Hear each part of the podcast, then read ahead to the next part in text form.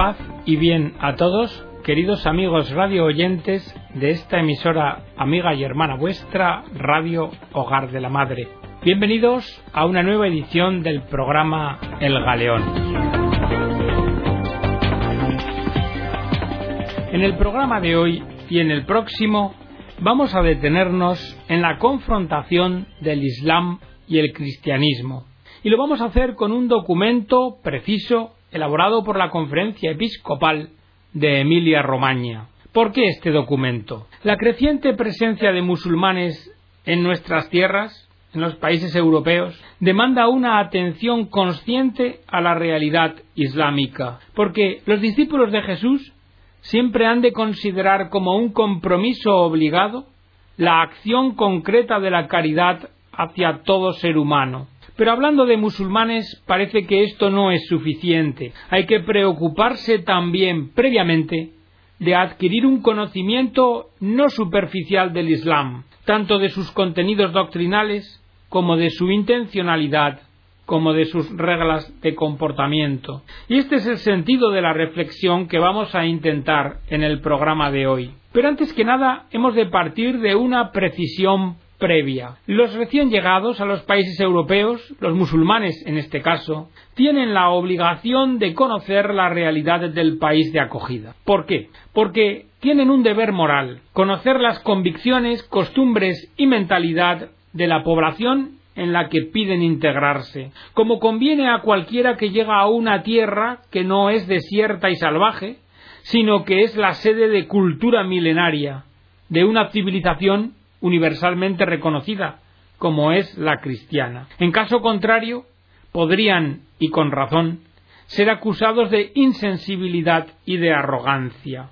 En este documento de la conferencia Emilia Romagna se confronta el Islam y el cristianismo, documento que podría ser útil para los inmigrantes que quisieran conocernos de verdad y también para los creyentes que podrían confirmarse con alegría en la fe del Señor Jesús. Pero hablemos ahora del origen y los méritos del islamismo. Mahoma aparece en escena seis siglos después de que la iniciativa salvadora de Dios alcance su culminación con la venida de Jesucristo al mundo, con su encarnación. Mahoma, reconocido por sus discípulos como mensajero de Dios y destinatario del don del Corán, se sirve en su predicación de aquello que ha podido conocer de la revelación judeocristiana. Su voz tiene el mérito de proclamar con energía, en un contexto dominado por el politeísmo, la unicidad y el dominio absoluto del omnipotente Señor y autor de todas las cosas. De aquí que el atractivo del Islam haya residido en gran parte en la superioridad de su propuesta religiosa sobre cualesquiera cultos idolátricos. Y esto también explica por qué actualmente entre los cristianos se dan algunos casos de conversión al Islam, porque entre nuestros contemporáneos hay muchos que son adoradores de ídolos. El vacío de verdad y de significado de la mentalidad escéptica tan extendida en Europa es llenado por una religión que exige sólo un acto de fe en Dios y que parece a la vez no poseer dogmas, misterios, estructuras jerárquicas, ni tampoco ritos sacramentales. Además, esta última característica puede converger con los prejuicios laicistas presentes en el ánimo de muchos de nuestros compatriotas. Precisamente esta pobreza espiritual de muchos hombres de nuestro tiempo constituye la premisa para que se considere al Islam como una alternativa al absurdo y a la falta de esperanza que asedian a una sociedad que ha perdido cualquier referencia cierta y trascendente. Pero claro, de cuanto hemos dicho, ya se deduce que el cristiano no está en absoluto tentado por el Islam, porque para quien de verdad es cristiano, para quien se ha entregado al Señor Jesús con todo su ser, que ha gustado la alegría de pertenecer a la Iglesia católica, que sabe que está llamado a participar en el destino de gloria del crucificado y resucitado y a entrar en la intimidad de la Santísima Trinidad, para quien ha acogido en su actuar la ley evangélica del amor, La última y la más improbable de las tentaciones es la de hacerse musulmán. Y no porque el cristianismo sea una religión mejor que el islam, sino porque simplemente es incomparable. Porque el cristianismo no es simplemente una religión, es un hecho que implica a toda la persona y que la diviniza. Tampoco es simplemente una comunicación de ideas o conjunto de preceptos o unas prácticas rituales sino que el cristianismo es la total transfiguración de la realidad humana que progresivamente se identifica con Cristo, aquel en el cual reside corporalmente toda la plenitud de la divinidad y que es compendio de toda verdad, justicia y belleza. Así, sí que se entiende que no puede nacer en nosotros ninguna mella por causa del Islam. Lo que sí nos preocupa son aquellos de entre nosotros que llamándose cristianos no conocen el don de Dios y que están expuestos a toda clase de vicisitudes existenciales. Y por esta preocupación no debemos caer en un error de perspectiva, no nos tenemos que limitar a un acercamiento puramente cultural del Islam. Sí, sin duda debemos escuchar con interés lo que nos dicen los estudiosos del movimiento islámico, tanto sobre el origen como la historia, doctrina y riqueza cultural. Pero, con no menos atención, deberemos escuchar también a quien conoce y da testimonio por experiencia directa del comportamiento de los musulmanes para con los demás, de su dureza al exigir la adecuación a sus normas de vida, de su sustancial intolerancia religiosa que está demostrada, y también de sus intenciones de conquista, que por lo demás ellos no ocultan en absoluto. Y a nuestros políticos quisiéramos recordarles el problema de la diferencia islámica respecto a nuestro irrenunciable modo de convivencia civil, porque los políticos ni pueden ni deben dejar sin respuesta los interrogantes que suscita el sentido común, tales como ¿En qué forma piensan hacer coexistir el derecho familiar islámico, la concepción islámica de la mujer, la poligamia, la identificación de la religión con la política? ¿Cómo van a compatibilizar todo esto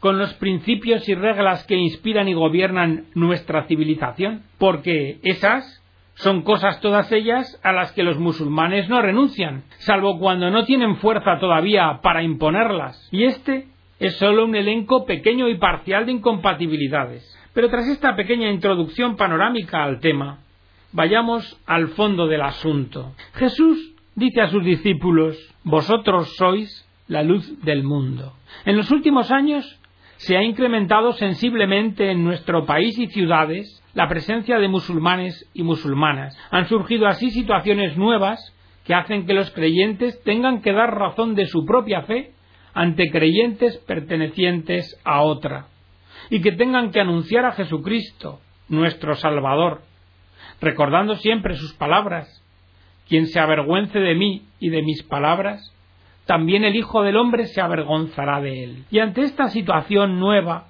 descrita, nosotros debemos de pensar que no somos los primeros en la historia que nos tenemos que confrontar con esta nueva identidad religiosa, sino que el encuentro confrontación Islam-cristianismo ha tenido lugar a lo largo de la historia desde el mismo nacimiento de la comunidad islámica. Desde finales del siglo VIII, los cristianos orientales se han confrontado con los musulmanes a través del mismo instrumento lingüístico, el árabe, y con un conocimiento directo tanto del Corán como de la tradición y legislación islámica. O sea, que los problemas que hoy nos planteamos ya fueron planteados en Oriente hace muchos siglos. Y por eso, los pasos que la Iglesia católica está llamada a dar en Occidente deben partir de la experiencia de las iglesias orientales. Tampoco debemos olvidar que el encuentro con el Islam se ha vivido y se sigue viviendo hoy también a nivel político-militar. La batalla de Poitiers en el año 732,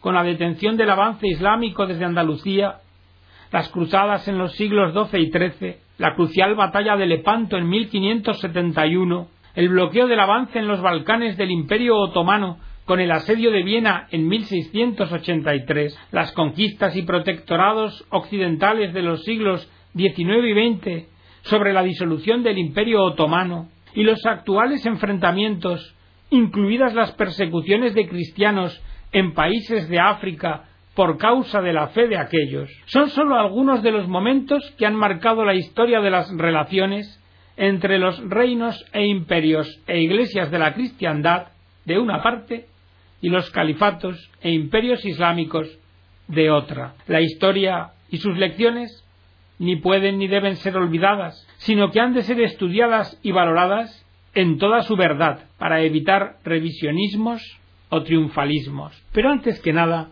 tal vez deberíamos comenzar por señalar que los términos Islam y cristianismo necesitan explicación, pues de lo contrario nos arriesgamos a comparar dos realidades que no son homogéneas. Y en primer lugar, habría que aclarar ¿Qué es lo que se quiere decir cuando se habla del Islam? Por una parte, en su acepción mínima, se puede entender que es la sumisión a Dios que un musulmán realiza pronunciando la Adha, el credo islámico, la oración cotidiana. Pero también se puede entender por Islam la identidad ideal en la cual todos los musulmanes se reconocen y que ve en el Corán, en la Suná que es la tradición de Mahoma, su profeta, y en el Imá, el consenso alcanzado por la comunidad de los musulmanes, los puntos fundamentales sobre los cuales se funda la Ara,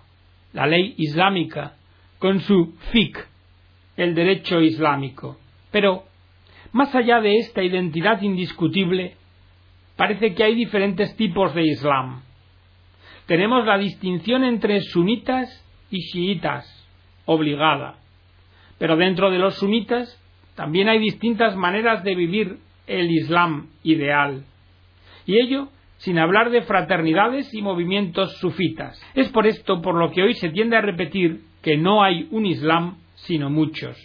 El árabe, el iraní, el egipcio, el marroquí, el africano, en fin, y otros. Y desde hace poco se ha empezado a hablar también del Islam europeo. Pero más allá de todas las diferencias, desde siempre y también hoy existe un solo Islam basado en su ley y en su profeta. Por esto debe quedar claro que la palabra Islam indica una identidad cultural y por esto algunos musulmanes, especialmente intelectuales y declarados agnósticos, nunca negarán su propia identidad musulmana. Bien, ante estas diversidades hemos de preguntarnos cuáles son los rasgos característicos que se podrían calificar como típicos de los musulmanes. Vamos a agruparlos en seis puntos. Primero, el Corán afirma la unicidad de Dios. Dios es uno único. Segundo, el hombre no puede entender a Dios, porque Dios siempre es trascendente, está más allá del hombre y es incomprensible, no podemos entenderlo. 3. La verdad garantizada por la ley coránica debe aplicarse en la vida.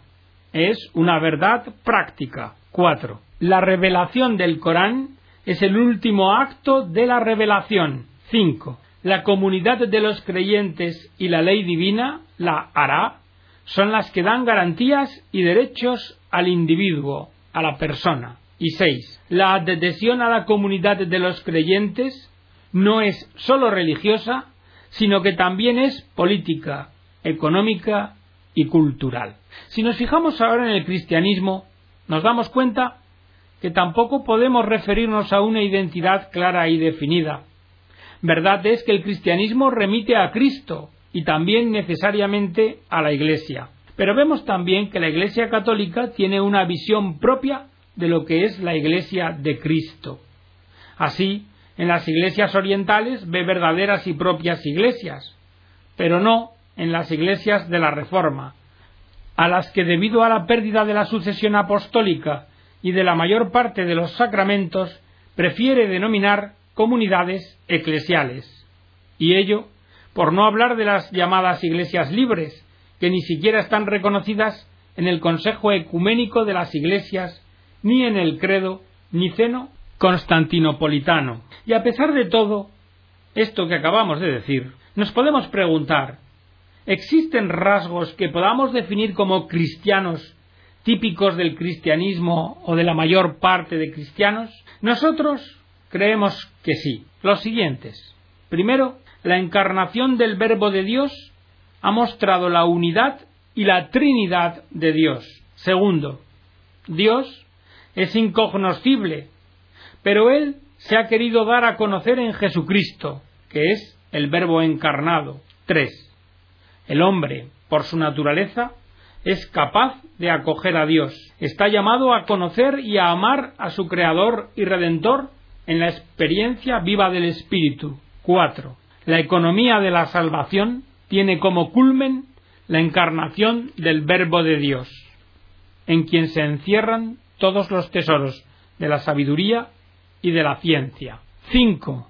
La encarnación del Verbo de Dios en Jesús de Nazaret ha mostrado la dignidad grande de la naturaleza humana, la vocación a la que cada uno está llamado, y este carácter extraordinario resplandece en María, Madre de Dios. Y seis, la Iglesia no pretende ser un sistema político, sino que aspira a ser como el alma en el cuerpo, en cuanto que su fin no son los reinos de la tierra, sino alcanzar el reino de Dios que ya ha empezado en la historia, pero va más allá.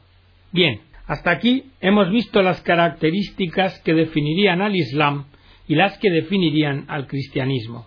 Pero ahora vamos a tratar de confrontar las diferencias sustanciales. Por una parte, encontramos que el Islam afirma la unidad y la unicidad de Dios, mientras que el catolicismo afirma la unidad y la Trinidad de Dios.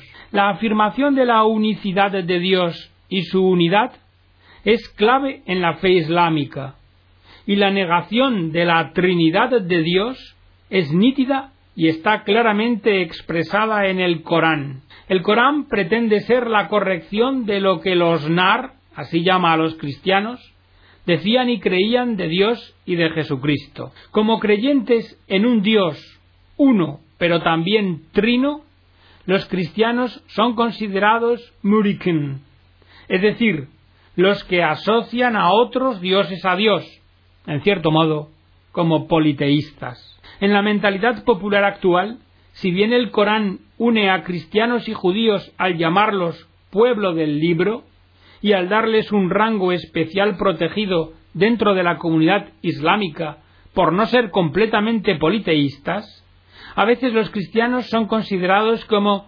kafirna, es decir, réprobos e infieles. En el Islam, el hombre no está llamado a la comunión con Dios en filiación adoptiva. Sin embargo, en el cristianismo sí lo es así, gracias a la cual podemos dirigirnos a Dios llamándole Abba, Padre. En el Islam, sin embargo, el hombre ha sido creado para ser abd, que significa siervo, o como mucho alfa, es decir, servidor vicario, quien invoca a Dios llamándole siempre Rab, Señor, aunque también puede dirigirse a él llamándolo Ram, clemente, y Ram, misericordioso. De hecho, entre los 99 nombres de Dios que la tradición islámica ha tomado o ha deducido del Corán, está rigurosamente excluido el nombre de Padre, que es un atributo incompatible con el Dios coránico,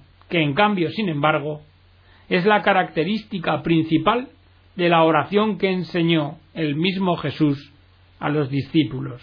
En segundo lugar, el Islam afirma la incognoscibilidad de Dios y verdad, mientras que el catolicismo, resaltando la incognoscibilidad de Dios, asume que Dios a sí mismo se ha revelado al hombre, afirmando con fuerza que Dios es alm, sabio, y que conoce todo, en contraposición al hombre, y también que la verdad proviene del Señor, como dice el Corán, este texto sugiere que Dios no puede ser conocido, y que ha querido revelar de sí sólo lo que ha querido, y de esta forma insiste en la gratuidad de la revelación que Dios ha hecho de su propia voluntad en el texto que hemos dicho anteriormente, el Corán. El Islam sostiene que frente a la revelación de Dios que ha tenido lugar de forma especial en los libros, entre los que incluye la ley de Moisés y el Evangelio, que sin embargo en su forma actual considera falsificados, el único mensaje seguro de Dios es el Corán. Las únicas palabras seguras son las inspiradas a Mahoma por Dios, que él mismo le dictó y le hizo copiar. Mientras que, como parte secundaria de la revelación, aunque vinculante y cargada de autoridad, se cuenta con la tradición, llamada Sunna del Profeta. Pues bien, de cara a estas posiciones del Islam, hay que decir que el hombre, cierto es, vive en una condición de alejamiento de Dios, y que por tanto para él no resulta fácil llegar a conocerlo, a consecuencia del pecado original. Y esto es algo que se afirma desde las primeras páginas del Antiguo Testamento. Pero, ya que el hombre se encuentra en esta situación, es Dios mismo quien se ha dado a conocer a través de su ley y decretos a Israel, pidiéndole sacrificios, pero sobre todo llamándole a la escucha y obediencia a su palabra como sacrificio más agradable, porque el conocimiento y el amor de Dios tienen valor superior a los holocaustos. Además, Dios mismo por medio de los profetas prometió que la humanidad entera sería inundada del conocimiento de Dios y que la ley exterior al hombre sería escrita en su corazón. Así, los textos de los profetas Oseas, Isaías y Jeremías. Tú conocerás al Señor. El conocimiento de Dios llenará el país como las aguas colman el mar. Ya no tendrán que enseñarse unos a otros diciendo tienes que conocer al Señor, porque todos, grandes y pequeños, me conocerán. Oráculo del Señor. Y en el Nuevo Testamento se retoma el dato de la incognoscibilidad de Dios y la promesa de su revelación, para mostrar que ahora es Él quien, en Jesucristo, se nos ha dado a conocer. Como dice San Pablo en la carta a los Corintios, ¿quién conoce el modo de pensar del Señor para poderle dar lecciones? Y nuestro modo de pensar es el de Cristo. O como resulta del Evangelio de Juan, a Dios nadie lo ha visto jamás. El Hijo único que está en el seno del Padre es quien nos lo ha dado a conocer.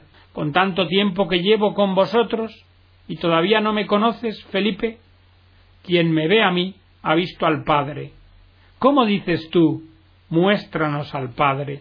Si recuperamos nosotros estos datos de la tradición cristiana, y si nos despojamos de una interpretación ilustrada y exclusivamente racional del conocer bíblico, podemos entender, podemos comprender plenamente la grandeza de la revelación, es decir, que Dios se ha querido dar a conocer en Jesucristo. Lo que los hombres no podían ver permaneciendo con vida, ahora, en cambio, lo pueden contemplar y adorar, porque la vida se ha manifestado. Nosotros la hemos visto y damos testimonio de ella. Y con estas palabras de Juan, queridos amigos, terminamos la edición del programa de hoy, en el que estamos conociendo ahora las diferencias del Islam y del cristianismo, y os emplazamos a seguir con este interesante tema en el próximo programa. Que Dios os bendiga a todos.